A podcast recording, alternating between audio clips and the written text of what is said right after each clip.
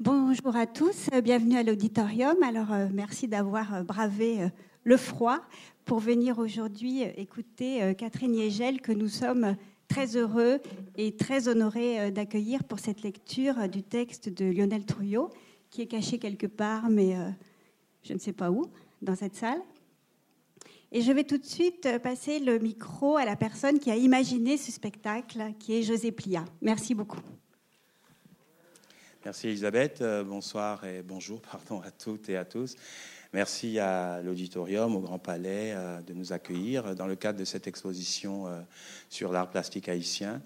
voilà, j'ai, avec ma compagnie, on a découvert ce très beau texte de Lionel qu'on imagine pour un projet de création, mais en attendant, on est dans un cycle de le faire découvrir, de trouver des partenaires, de faire entendre et très gentiment accepté de prêter sa voix à l'écoute de ce, euh, de ce texte. Donc ça va se passer de la façon suivante. Le texte, la lecture dure 40-45 minutes maximum. Et ensuite, euh, Lionel qui est là et moi-même, on, viendra pour un petit échange. Je lui poserai quelques questions sur le texte. Et si vous avez des questions, vous pourrez également les lui poser. En principe, euh, en une heure, une heure cinq, Bonne lecture.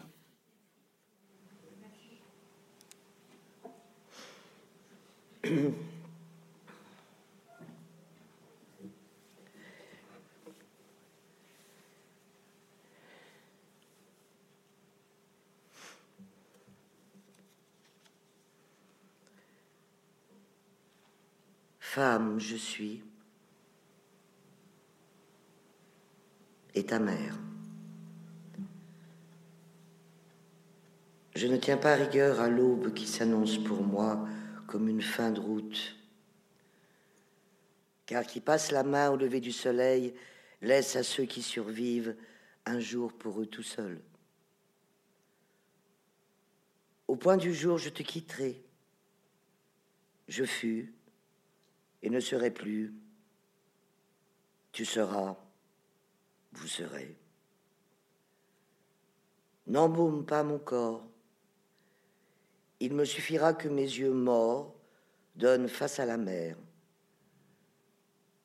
Garde tes filtres pour la route. Et souviens-toi qu'une femme libre est maîtresse de son parfum. Au point du jour, je te quitterai. Mais dans la nuit qui fut ma seule confidente, je réclame à la mort un dernier temps de parole avec toi, de femme à femme. Et nous serons nos seuls témoins entre ma bouche et ton oreille, ni complices, ni parasites, rien que le regard des étoiles qui se contentent de scintiller, lumière filante de la nuit. Pas besoin du vieux mythe d'une instance supérieure ni de tierces personnes pour sceller le pacte entre nous. Il t'engage à très peu de choses. Tu mettras mes yeux morts face à la mer. La marée haute viendra et me recouvrira. Voilà pour ce qui me concerne. Pour ce qui te concerne, que tu fasses serment de désobéissance à tout obstacle ou convention qui t'éloignerait de ton essence. À toi, demain, quand je serai parti, la lumière du jour et le silence des étoiles. À toi, mes mots et ce coffret que tu jetteras si bon te semble, afin qu'aucun cadavre ne parle dans ta bouche et que nulle relique ne retarde tes pas à toi les choses que tu prendras et celles que tu jetteras pour donner un sens à tes pas. Notre dernière nuit sera la plus loquace. Ayant toujours vécu au bord des précipices, nous nous serons peu parlé et rarement dans le vrai. De fuite en fuite, nous n'eûmes jamais de paix que le temps de l'escale, à nos corps fatigués, les haltes imposaient le silence. Parfois, malgré la fatigue, tu posais une question et je te répondais, conteuse sur commande, j'ai dit les paroles qui te conduisaient au sommeil.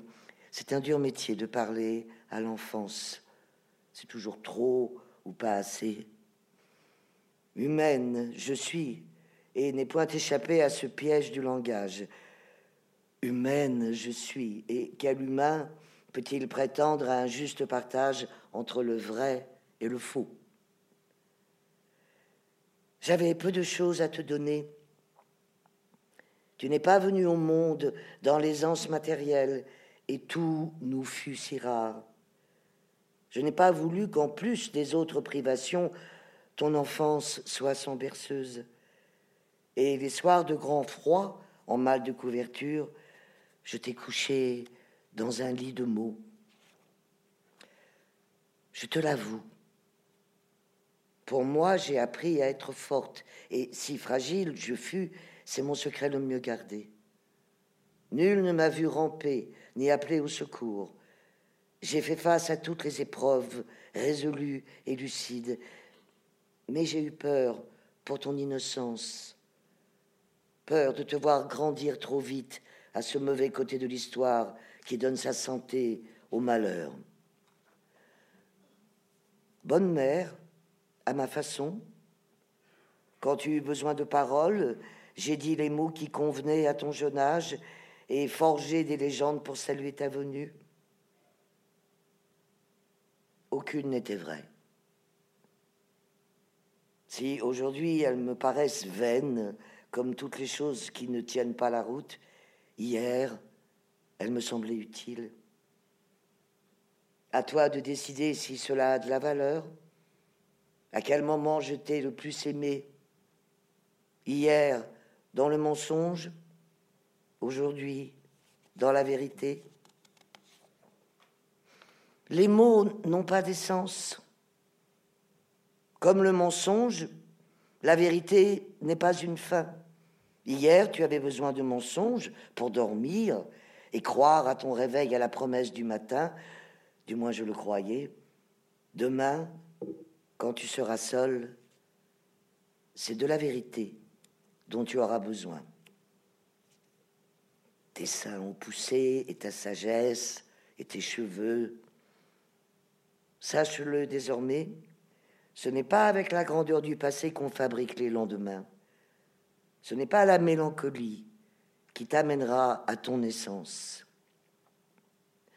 Quand passait un oiseau ou la musique du vent, je les appelais à l'aide pour nourrir ton enfance et t'écrire une chanson. L'ombre d'un voyageur, la barbe d'un passant, une gouttelette de rosée, un couple d'amoureux non encore marqué par la vanité des querelles, un air qu'un inconnu siffletait dans une rue, tout me servait de point de départ pour te confectionner un conte. Oracle pour toi seul, je t'aurais menti par amour sur les choses de ce monde, ne te laissant jamais en manque d'épopées ni de féeries, et plus tu y croyais, et plus je te mentais. Je ne regrette pas tous ces songes inventés. Il y a un temps pour l'illusion qui nous permet d'aimer la vie, je te l'ai accordé. J'ai couvert ton enfance d'un rideau protecteur d'images, de berceuses et de personnages légendaires, comme les champs de lavande cachent un temps aux marcheurs la puanteur des villes. Maintenant que tu as pris l'habitude d'aimer la vie, les habitudes dont la vie dure, tu ne cesseras pas de l'aimer, peut-être apprendras-tu à l'aimer autrement, je peux te dire la vérité. Viens. Nous n'avons qu'une nuit pour en finir avec la fable. Demain, tu mettras mes yeux morts face à la mer et suivras ton chemin vers ton parfum de femme. Demain, tu partiras vers ton unicité. Sache-le désormais. Si je t'ai dit que j'ai grandi dans l'odeur des jasmins d'Orient, gambadé sous le feuillage des bougainvilliers, cueilli l'ilang-ilang et le vétiver des tropiques, appris de la nature, fragrances et paysages qui m'ont émerveillé, si je t'ai dit que, petite fille, j'entrais par mon miroir dans des jardins magiques dont j'aimais la fleur et le fruit, je t'ai menti. Je suis la fille du cactus, fille d'une terre sèche, à la peau de lézard. Et quand, poussé par la colère des hommes, je fus contrainte de marcher dans tous les sens du vent, de découvrir ainsi d'autres végétations et visiter d'autres contrées, je n'eus pas droit au luxe des rêveries et des contemplations.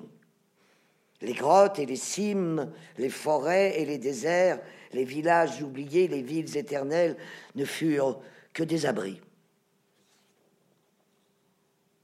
La nature ne m'a rien appris de sa force et de ses mystères. J'ignore pourquoi le train tue les chevaux et pas les papillons de nuit. Pourquoi le soleil n'a pas d'odeur quand la lune réveille tous les parfums de la nuit. Finissons-en. Tu as passé l'âge des mensonges. Si je t'ai dit que, ma mère, ton aïeul, était avant ma venue une vierge immaculée, et mon père, un homme honorable, un bon père de famille, rude travailleur, si je t'ai dit que, petite fille, j'ai porté dans mes cheveux la fleur rouge du flamboyant, respiré l'odeur du matin dans le rouge tendre des roseraies, que poupée jouant à la poupée, à la moindre piqûre de fleurs, je courais dans ma chambre boire le lait maternel pour renaître à l'innocence. Je t'ai encore menti. Je sais de l'enfance celle que je t'ai donnée. À chacune de tes larmes, il m'a fallu t'improviser une légende familiale, une fière ascendance qui ne commence pas par moi. Comme si j'avais eu deux enfants. La première née de moi, toi. La deuxième née de toi, moi. Comme une petite grande sœur née pour jouer avec toi et veiller sur tes nuits. Je suis pourtant ta seule archive, ton seul commencement.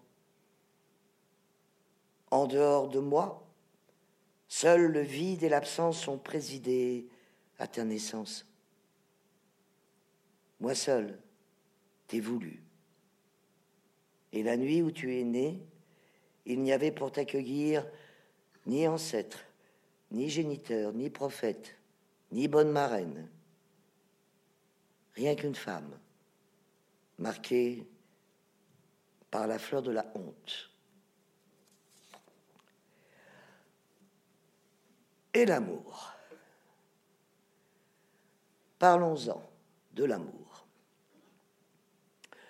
Je ne te parle pas de la générosité des cœurs qui transforme la vie en don, mais des histoires qu'on dit d'amour. Si je t'ai dit que des rois m'apportèrent qui la qui l'encens, que mes chambres d'amour étaient parfumées d'odeurs plus douces que la soie, que les hommes de ma vie étaient des princes de sang, que mon corps, comme une fleur, s'est ouvert au bonheur des amours de Blanche-Neige et de Pocahontas, que, chose dite, chose faite, je tins et respecté promesse de fidélité à de nobles seigneurs, guerriers et troubadours qui ont fait la guerre en mon nom, dédié à ma personne, leur cantique des cantiques, je t'ai encore menti. Parlons-en de l'amour.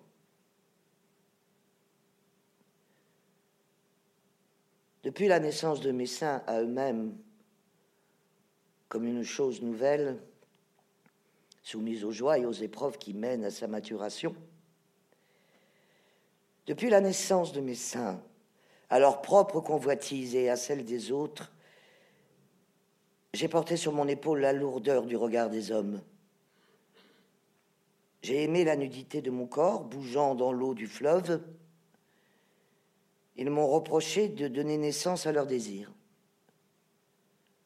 J'ai aimé les routes et les jardins sauvages.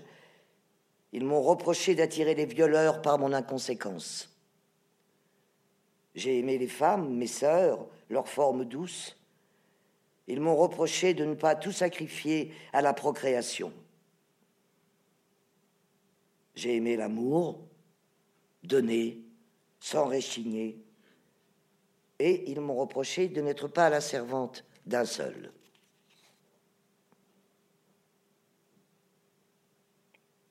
Je n'ai jamais été la servante d'un seul et n'ai jamais signé de pacte d'éternité avec mes compagnons de nuit. Je suis allé vers les uns, les autres sont venus vers moi, d'autres encore. Nous nous sommes croisés dans la beauté toujours fugitive de l'instant, sans que l'on puisse dire qui d'eux ou de moi a dit le premier mot, marqué le premier pas de danse.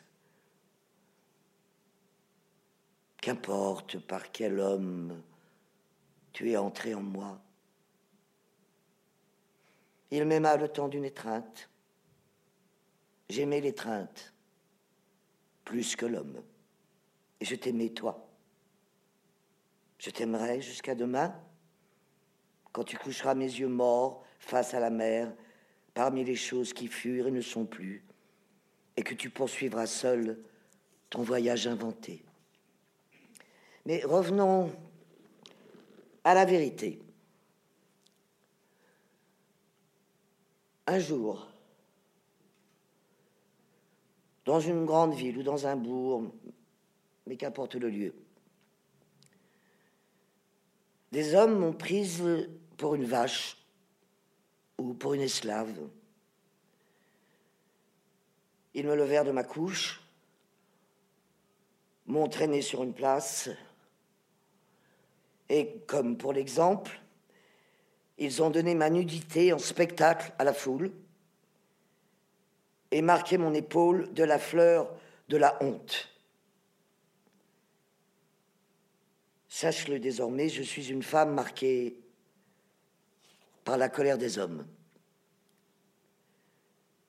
Mais le dessin planté dans ma chair n'a plus d'odeur depuis longtemps. Je ne transpire pas la honte.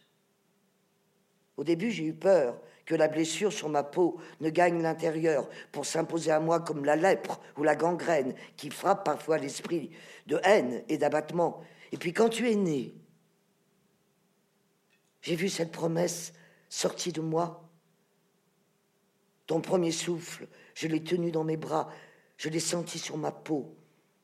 Tu es né avec une odeur de fruits purs, de rosée franche, une odeur de route à prendre dans le matin clair. Et j'ai chassé en moi toute idée de défaite. Mon amour, je n'ai pas honte de la fleur sans odeur incrustée dans ma chair. Je n'ai pas honte de mes souffrances. Que la honte soit le lot de qui impose la souffrance. Je n'ai pas honte de ma nudité livrée à la criée publique, car tout corps révélé à sa propre beauté devient en sa splendeur la matière même de l'amour. Pour qui la honte? Honte à ces hommes et aux lois auxquelles ils obéissent. Honte aux juges et aux doctes. Honte aux femmes qui leur furent soumises et attendirent dans leur maison le retour de l'époux, racontant ses prouesses. Honte aux enfants qui m'ont chassé avec des rires et des pierres. J'ai pardonné aux femmes et aux enfants. La victime applaudit quelquefois son bourreau. Mais je ne pardonne pas au bourreau. Peut-être lui ai-je pardonné la violence du fer et du feu et le plaisir qu'il prit à torturer ma chair, mais je ne lui pardonne pas sa peur. La peur est un mauvais parfum. Il y avait tant de peur dans les yeux du bourreau, plus forte que la mienne. Elle m'a donné des forces. Et passé la brûlure du fer, je me suis senti plus libre qu'auparavant. Attends, chercher la vérité? On n'en garde parfois que la surface visible, l'événement mémorable. Si j'étais dit que je suis une femme marquée par la colère des hommes, je t'ai encore menti.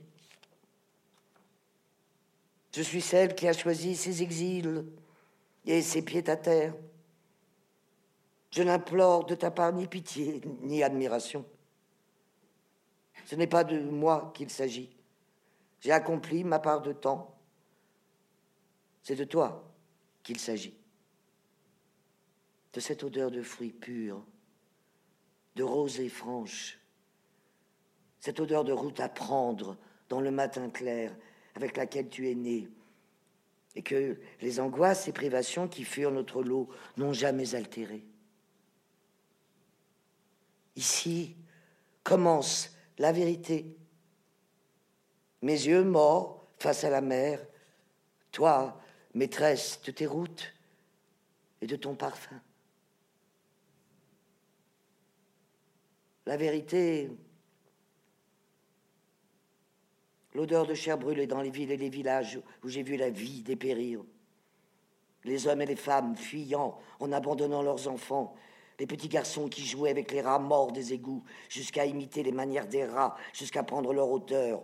Les petites filles, tôt habituées au cambrement forcé des hanches pour survivre. La vérité, les guerres, les grandes, celles qui sont venues par les ports, celles qui ont traversé les frontières pour imposer d'autres frontières, celles ouvertes et déclarées avec leurs pompes et décors, celles qui tuaient sans dire leur nom, les forts se contentant de piétiner les faibles, sans hymne ni cocarde, la vérité la violence, la mort et le pain rare dans la bouche du survivant.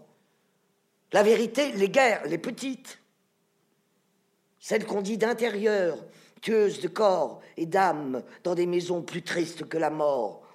La vérité, la violence des nuits d'amour, qui n'eurent d'amour que la force sauvage de l'étreinte, avant l'ennui et la routine.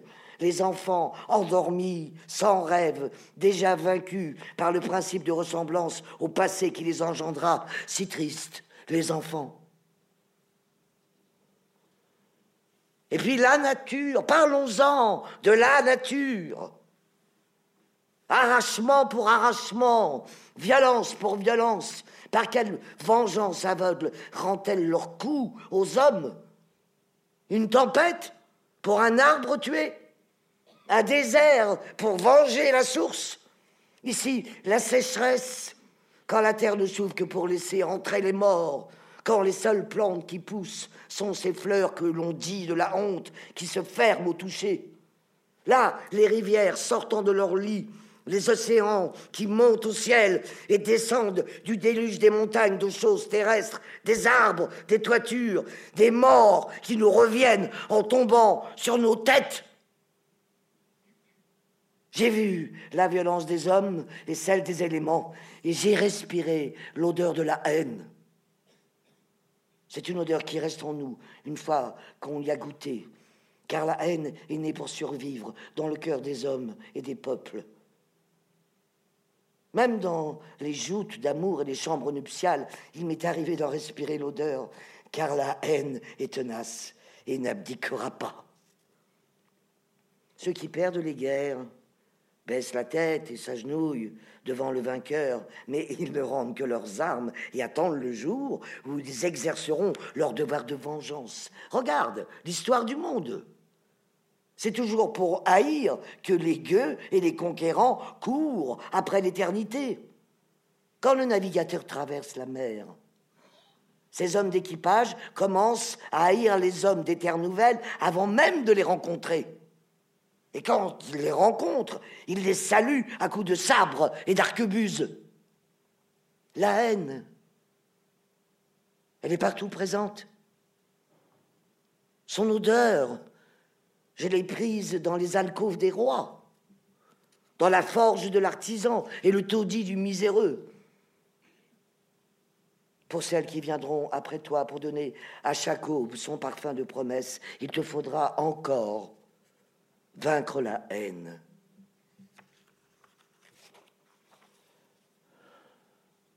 C'est la fin.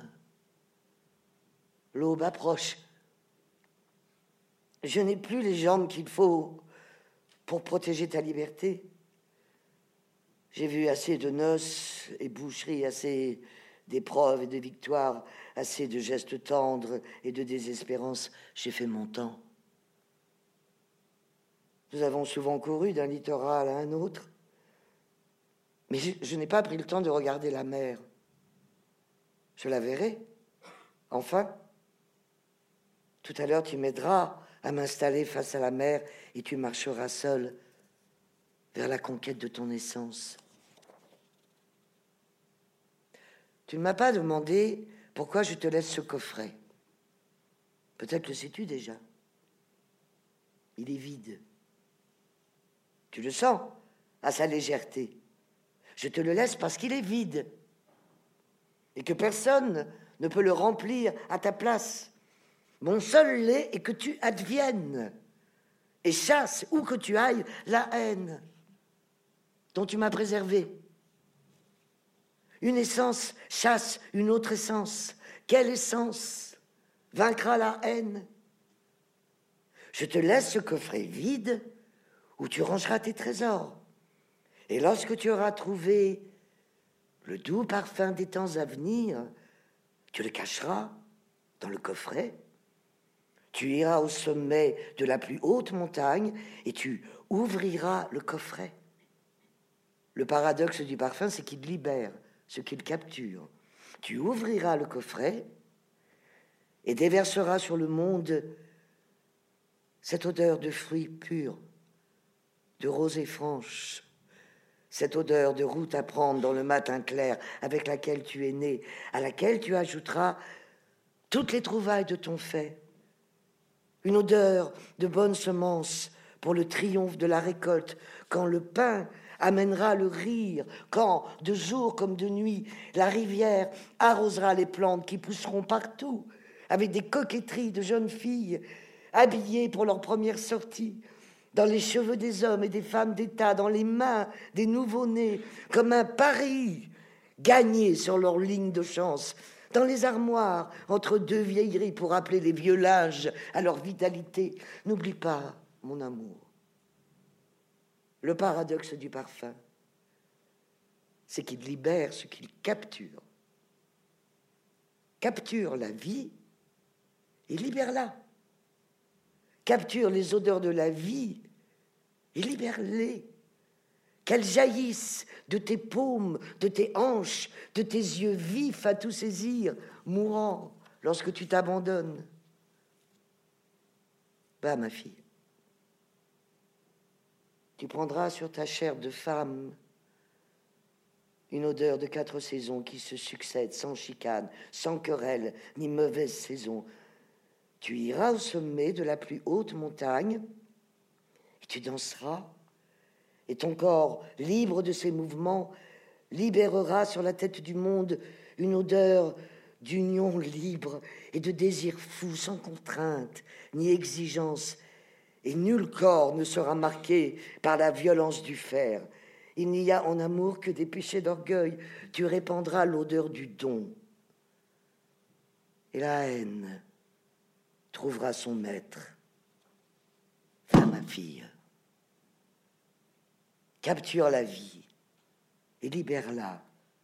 Danse, cueille, restitue déverse sur la tête du monde une odeur d'offrande sans sacrifice, une odeur d'abondance et de juste partage, une bonne odeur de nouveau monde. Et les gens te demanderont l'origine de ton parfum et l'adresse du parfumeur. Tu leur diras que ce n'est qu'un début, que toute chose vivante n'est pas définitive, qu'il lui faudra encore grandir, qu'il leur faudra la protéger. Et les gens te demanderont quel est le nom de ce parfum, car les choses de monde ont toutes besoin d'un nom. Tu leur diras, cherchons ensemble. Pour l'instant, nous l'appellerons le doux parfum des temps à venir. À l'aube, la jeune femme aida l'aîné à s'installer face à la mer.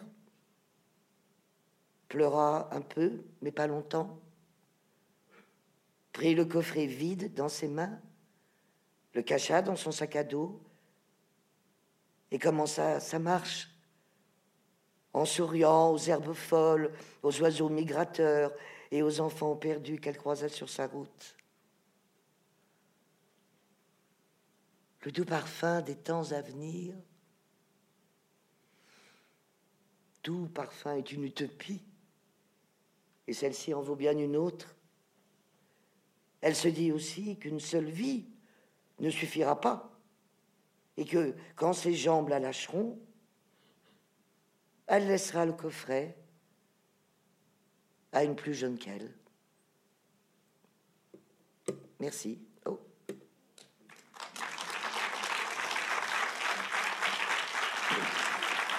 Merci beaucoup.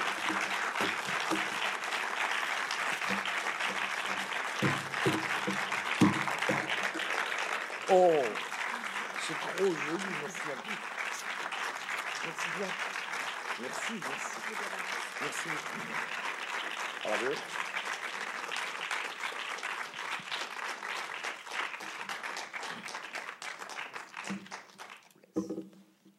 Le micro est à votre disposition. Lionel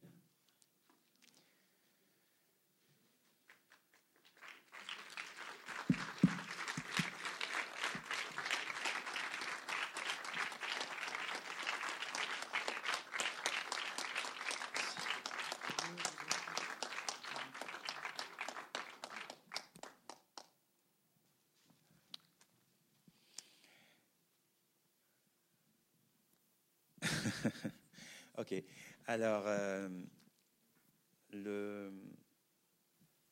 juste pour euh, resituer les choses, le texte euh, m'a été envoyé par notre amie commune Magali Comodoni. quand elle me l'a envoyé, je ne savais pas qu'il était déjà paru aux éditions Actes Sud, qui est ton éditeur. Et voilà, tout de suite, les choses se sont mises en route. J'ai lu le texte. Mais avant de rentrer peut-être un peu plus dans le, son contenu, peux-tu, peux nous dire son origine? Comment est-ce que ce texte est venu? Ce texte est venu par, tout à fait par hasard. C'est, comment dirais-je euh, Ça a été une commande, mais l'intérêt de la commande, c'est qu'elle n'avait pas de contenu. Euh, une éditrice d'Actes Sud avait voulu lancer une nouvelle collection qui s'appellerait la collection Essence. Et la proposition, c'était d'écrire un, texte d'une quelconque forme, d'un quelconque genre, qui euh, interrogerait cette question de, l'essence, cette question de l'élément olfactif, essence prise dans, ce sens-là. Et donc, euh, j'avais dit oui, comme ça, sans y penser. Puis, euh, à un certain moment, je me suis rendu compte qu'il y avait vraiment une échéance et qu'il fallait donc que je produise un, texte. Je me suis enfermé quelques jours et je me suis laissé euh, habiter par cette question qui me, tourmente euh, depuis longtemps. Comment est-ce qu'une femme naît à elle-même dans, ce monde? Comment est-ce que l'individu naît à lui-même dans, ce monde fait d'inégalité, d'injustice et d'oppression? Et voilà, cela a donné, cela a donné ça. Et tu as, je suis content que tu aies mentionné notre amie commune Magali Comodeni, parce qu'en écrivant ce texte, j'entendais la voix de la voix de, Magali. Donc, quand il y a peut-être dans, dans, ce texte, ce qui n'arrive pas souvent, euh, quand moi j'écris, euh, il y a peut-être cette idée de quelque chose qui, qui est fait pour être entendu. Euh, la question que j'ai envie de te poser, c'est concernant le processus d'écriture. Moi, ce qui me plaît beaucoup dans ton écriture depuis très longtemps, ton écriture romanesque, c'est le, déploiement euh, poétique. C'est une écriture euh, sur le langage, c'est une, force de la poésie du langage. Et puis, euh, la question qui tout de suite m'a interpellé en, lisant le texte, c'est de me dire, mais comment cette langue si écrite, si poétique, si belle peut être incarné. Euh, il y a un vrai défi là tout cas pour un, projet théâtral. ce n'est pas proprement parler un texte que tu as écrit pour le théâtre, comme tu le dis.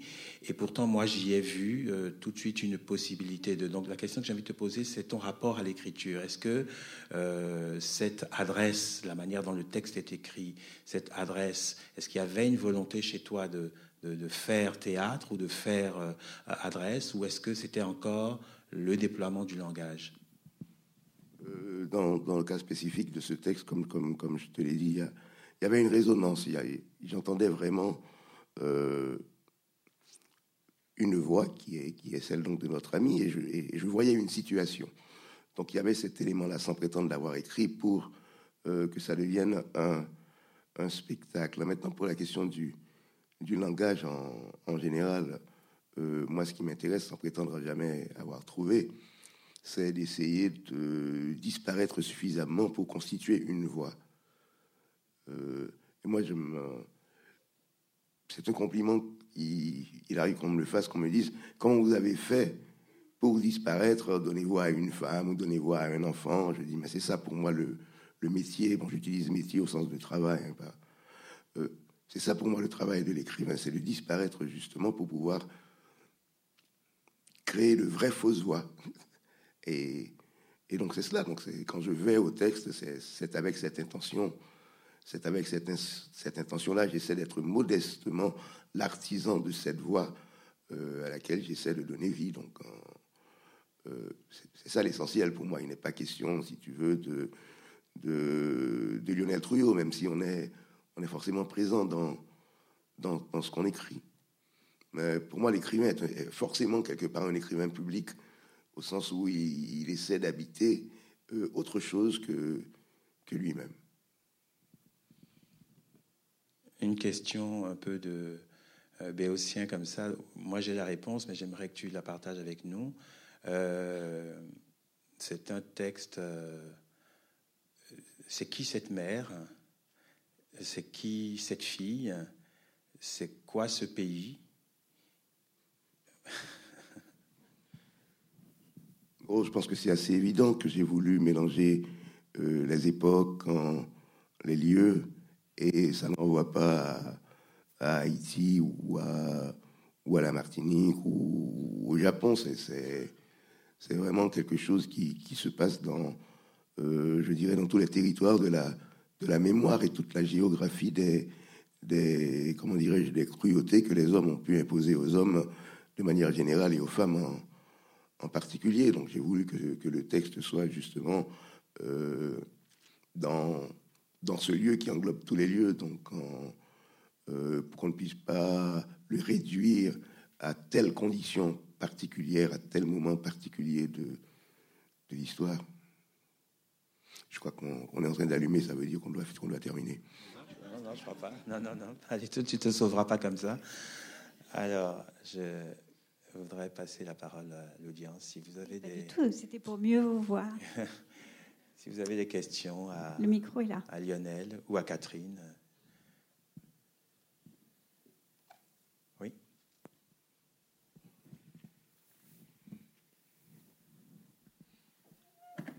Oui, c'est très très fort euh, et c'était très très bien lu. Euh, je voudrais savoir si ce texte fait partie de quelque chose de plus complet euh, dans, un, enfin, dans un ouvrage, par curiosité, parce que c'est déjà tellement... Hein. non, ce texte existe par lui-même et constitue un, un, petit livre et, et je vois mal comment je pourrais le mettre dans un dans un, dans un ensemble. Et moi, j'aime bien d'ailleurs que ces formes d'appropriation. Et vraiment, merci. Hein. On écrit les choses. on fait métier d'écrire, on écrit les choses. Et puis, il y a, a quelqu'un qui prend cette chose-là, qui, qui lui donne vie, qui, qui déborde l'intention de, de l'individu vaniteux qui se prend pour un auteur qu'il a, qu'il a écrit et qui en, qui en fait tout à fait autre chose, moi, ça m'intéresse aussi. Je, euh, ce que vous en faites euh, euh, vous-même, lecteur, ce que une comédienne ou une lectrice en, en fait, c'est cela qui, qui m'intéresse. C'est au-delà. c'est au-delà du texte. Et ce texte-là, je voudrais pas. J'ai une affection particulière pour lui. Je voudrais pas le mélanger à autre chose. Non, pas du tout. Donc, toute l'œuvre de Lionel Trouillot est publiée aux éditions Actes Sud. Et ce texte, c'est un petit, euh, livre dans la collection Essence. Hein, c'est bien ça. Voilà, chez Actes Sud que vous pouvez trouver. Voilà. D'autres euh, questions? Non, pas spécialement. C'est l'heure d'aller fumer. Voilà. En tout cas, euh, Catherine, juste un mot peut-être? Oui, non? En tout cas, je voudrais vraiment te remercier d'avoir euh, tout de suite, quand je t'ai envoyé le texte, euh, m'avoir dit oui. On a eu euh, un premier rendez-vous qui n'a pas pu se faire. et celui-ci a pu se réaliser. On est très content. Voilà. Donc, Lionel, merci. Merci à, au Grand Palais, à toute l'équipe. allez voir cette belle exposition sur les deux siècles de création artistique haïtienne. Et puis, euh, on va suivre euh, ce projet dans sa vie et euh, on vous réinvitera. Merci, bonne journée. Merci beaucoup.